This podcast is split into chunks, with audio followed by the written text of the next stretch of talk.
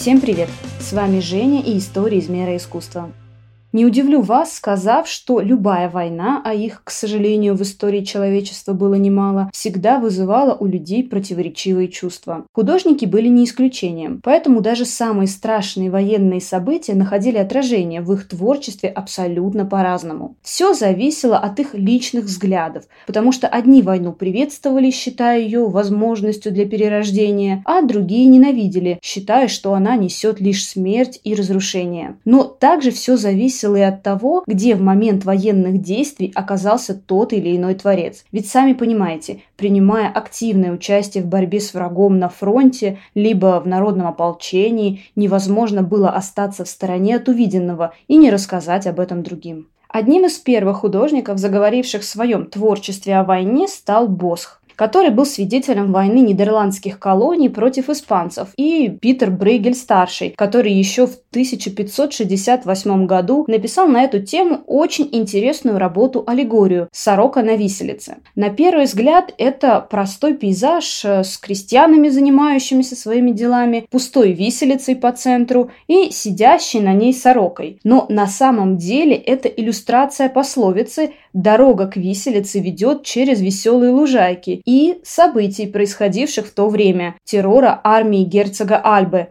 Многие годы он занимался уничтожением еретиков, а точнее проповедников, несших в народ новую протестантскую веру. Несколько тысяч человек были приговорены тогда к смерти – а так как осуждали их в основном по слухам и с помощью доносов, то сорока, символ болтливости, как раз и символизирует эту ситуацию. Немногим позже Франциско Гоя посвятил целую серию работ борьбе испанского народа с наполеоновскими войсками, осаде Сарагосы и голоду 1811 года. Негласно он назвал эту серию «Роковые последствия кровавой войны против Бонапарта в Испании», а официально написал кратко бедствия войны. Потому что война, которая началась с простого мятежа мадридского народа, продолжилась аж 6 лет. И еще на долгие годы и на многие поколения оставила свой след жестокости. То есть люди в прямом смысле этого слова начали считать войну нормой жизни. Но поговорить о всех аналогичных событиях в истории мы не сможем. Поэтому более подробно поговорим о Первой и Второй мировых войнах. Незадолго до начала Первой мировой войны мир был удивительным сильным. Причем настолько, что в это сейчас даже сложно поверить. В сфере искусства это было время невероятно быстрого его развития и появления огромного количества новых направлений, которые так сильно шли в разрез с общепринятыми канонами, что не все зрители готовы их были сразу принять и понять. Вспомните хотя бы фавизм с его яркими красками и кричащими картинами или кубизм с его геометрическими элементами. После академической живописи зрители были в шоке. Все это происходило чуть ли не одновременно, а художники по всему миру работали словно в одной связке. Они свободно перемещались между странами, обменивались друг с другом опытом и вместе занимались продвижением своего искусства, то есть делали совместные выставки, знакомились с полезными людьми и даже делились контактами своих покупателей. Ну представьте, интересы испанских художников, таких как Пабло Пикассо, продвигал француз французский арт-дилер, который был немцем по происхождению. Продажей картин русских и французских художников занимались немцы. Русские коллекционеры, ну, такие как Морозов и Щукин, покупали картины французских художников, а американцы отдавали предпочтение работам испанцев. Но с началом войны все вот это вот изменилось. Ограничения, которые возникли в головах творцов из-за различных убеждений, и ограничения, которые выдвинула к творцам власть, поставили жирную точку на таком взаимном сотрудничестве. Например, Василий Кандинский, русский художник, был вынужден покинуть Германию, в которой продолжительное время работал и которую считал чуть ли не своей родной страной. Он даже писал «Я только наполовину русский». По воспитанию я наполовину немец. Как художник я привязан к Германии и все немецкое, немецкие древность значит для меня больше, чем для многих немцев. Но люди злые, даже по отношению к тем, что ничего плохого по отношению к ним не совершил. Они считали, что Кандинский принадлежит к чужой расе, и места в Германии для него нет.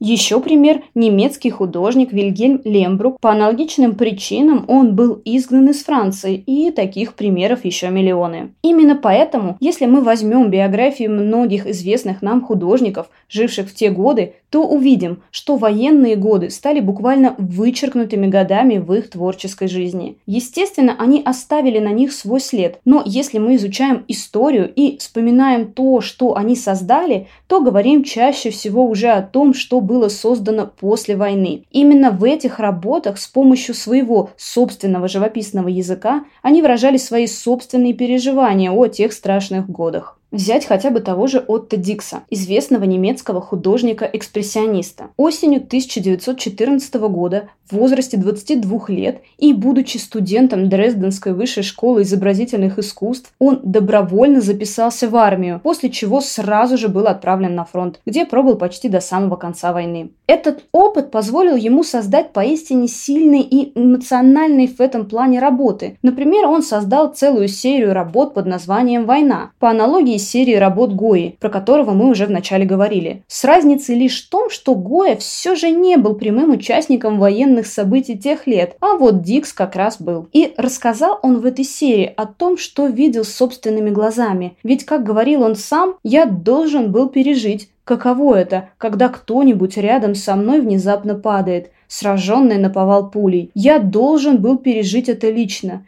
Я хотел этого. Я же вовсе не пацифист. Или все же пацифист. Возможно, я был любознательным. Я должен был увидеть все сам. Я такой реалист, понимаете ли, что должен увидеть все своими собственными глазами и убедиться в этом. Я должен был погрузиться во все ужасные, бездонные глубины лично. Но были и другие примеры.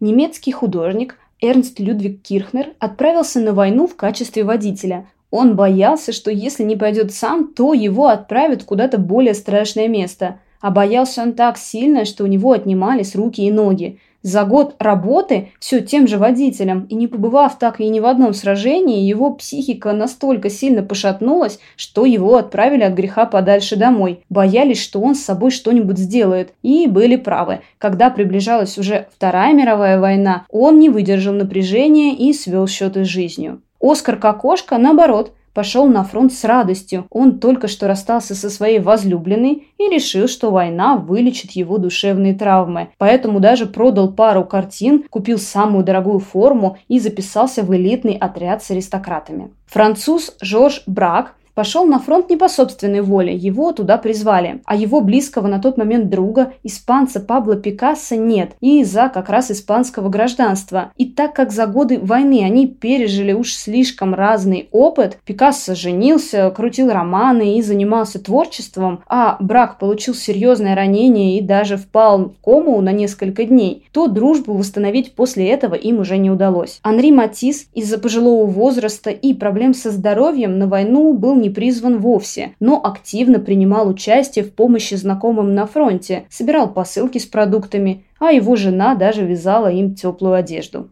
У русских художников Первая мировая война не так ярко проявлялась в творчестве, так как достаточно быстро она перешла в революцию и в войну гражданскую. Поэтому же и их искусство развивалось по пути отличному от европейского, так как русские художники лишились тесного контакта со своими французскими и немецкими коллегами. Но все же несколько ярких примеров русского искусства этого периода я вам назову. Литографии «Мистические образы войны» Натальи Гончаровой, в которых войну она изобразила как битву абсолютного добра с абсолютным злом. Ангелы у нее там борются с аэропланами или оберегают с неба солдат на поле боя. А у Василия Кандинского есть работа «Святой Георгий», где мы видим святого Георгия на коне, который направляется, судя по всему, в сторону Москвы, так как город на фоне очень ее напоминает. По правую сторону от него стоит царевна, а по левую то ли змей, то ли крокодил в пенсне. Это такая отсылка к кайзеру, который также его носил. Ну а весь сюжет, хоть и похож на сказочный, наверное, все же больше говорит о том, что добро должно одержать победу в войне над злом. Вот такая интересная разница между русским и европейским военным искусством военного времени.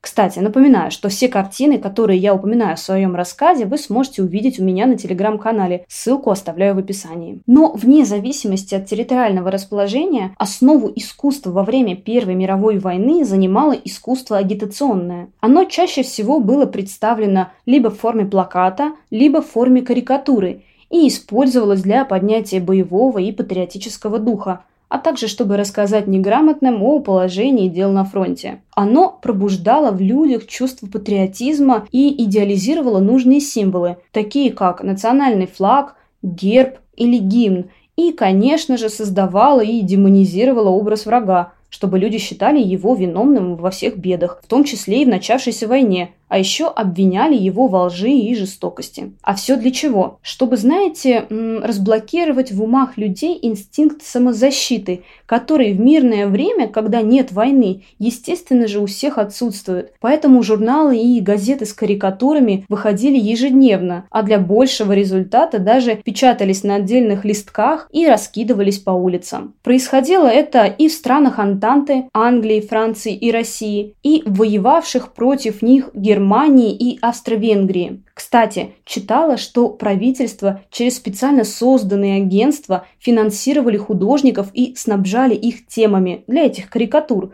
Представляете, даже тогда. Так что ничего нового, как говорится. Какие же образы использовались для этого? Давайте разбираться. В странах Антанты основной мишенью для карикатуристов стал казер Вильгельм II, которого наделяли всеми самыми ужасными чертами, какие только можно представить. Например, можно было встретить изображение, где он показан то в образе черта с черепами в руках, то с горшком для туалета на голове, то в образе человека со свиным рылом и сосиской в руках, то в образе демона, сидящего на кабане. То есть карикатуристы брали распространенные в странах-распространителях карикатур стереотипы о немцах и ужесточали их для нужного эффекта. Со стороны Великобритании шутили над немецким пристрастием к сосискам, а также считали их воинственными. А со стороны Российской империи немцев называли колбасниками и наделяли злостным педантизмом. Как видите, очень схожие представления – но и немцы не отличались добротой к своим врагам. Поэтому, например, русских они считали неполноценными европейцами, полуазиатами и считали бескультурными, отсталыми и, конечно же, агрессивными. Но так как размер страны их все же пугал, то про жестокость они тоже не забывали. Как видите, война на поле карикатур была ничуть не менее жестокой. Но представьте, англичане изображают немецкие дирижабли в виде огромных свинок с крылышками, которые сбрасывают на города вместо бомб колбасу, а немцы – русских офицеров с кнутом и бутылкой водки. Все это было далеко от реальности, но хорошо подпитывало то самое чувство неприязни одних к другим. Сразу после окончания Первой мировой войны художники начали делиться со зрителями своими переживаниями и впечатлениями от пережитых страшных лет. А официальная пропаганда вынуждена была измениться, так как стала слишком тесно ассоциироваться у людей с ложью. Поэтому во время Второй мировой войны было решено по возможности говорить людям правду. Но не всегда. Методы пропаганды все равно основывались на устоявшихся стереотипах и предвзятых впечатлениях, поэтому могли сыграть с ее распространителями злую шутку. Так было в случае Советского Союза, который для англичан был вначале противником и врагом, а только в феврале 1943 года, когда советские войска освободили Сталинград, превратился в союзника. Вот тогда образ врага им надо было быстренько менять. А это дело, знаете ли, нелегкое. Ведь изначально Сталин изображался в британской пропаганде вероломным диктатором, который обманывает всех вокруг. Но дело поправимое. Поэтому со временем он стал борцом за свободу своей родины, да и всего мира в целом. Но не будем углубляться в политику, углубимся в искусство, которое по своим целям и задачам не отличалось от цели и задачи искусства периода еще Первой мировой войны. Среди художников в это время также были те, кто ушел на фронт, а кто нет – кто поддерживал войну, а кто тоже нет. Как говорится, время идет, а ничего не меняется. Ну, например, английский художник Генри Мур был как раз тем, кто фиксировал жизнь простых людей, страдающих от ужасов войны за границами фронта. Он создал огромное количество рисунков с изображением людей, нашедших убежище в лондонском метро. Французский художник Жан Фатрие также не воевал, а работал в студии в пригороде Парижа, но был свидетелем пыток и массовых казней со стороны немцев, впечатление от которых и показал в цикле картин под названием «Заложники», Поэтому его можно как раз назвать и тем, кто фиксировал ужасы войны. А, например, Александр Дейнека, который сам был на передовой, был художником, можно сказать, победы, работа которого поддерживали дух как простых людей, так и бойцов. В его работе «Оборона Севастополя» показан момент отваги защитников моряков во время битвы за Севастополь. Кстати, мы же в прошлом выпуске с вами и остановились на советском искусстве. Вот о нем сейчас подробнее и поговорим. С началом войны советские художники начали принимать самое активное участие в борьбе с врагом с помощью создания карикатур и плакатов. Тут я вас уже не удивлю, сказав, что их основная цель была вызвать народную ненависть на вторгшегося противника и призвать всех к защите Родины. Одной из первых таких работ стал плакат Кукрыниксов «Беспощадно разгромим и уничтожим врага». Он был создан 22 июня 1941 года, в день начала Великой Отечественной войны. А уже 24 июня его начали печатать многотысячными тиражами. Кукрыниксы, кстати, это псевдоним, составленный из первых слогов фамилий Куприянова и Крылова, а также первых трех букв имени и первой буквы фамилии Николая Соколова. Эти художники были классиками советской карикатуры, а в этом первом своем плакате они очень удачно обыграли сложившуюся ситуацию, верно преподнесли ее всем людям. Опять же, повторюсь, чтобы даже самые необразованные поняли ее смысл. И, конечно же, вызвали этим самым нужные чувства. Они показали злодея Гитлера и изобразили его невысоким и жалким. То есть, как бы злодей есть, но он не должен никого пугать. Показали, что враг лжец, он напал на Советский Союз вопреки действующему в то время мирному договору между странами. На рисунке он как раз показан вырывающимся из документа и показали напротив него гигантского воина Красной Армии, которого напугать таким злодеем просто невозможно. Он непоколебим. Такое сравнение должно было успокоить людей и дать надежду, что армия способна отразить неожиданный удар.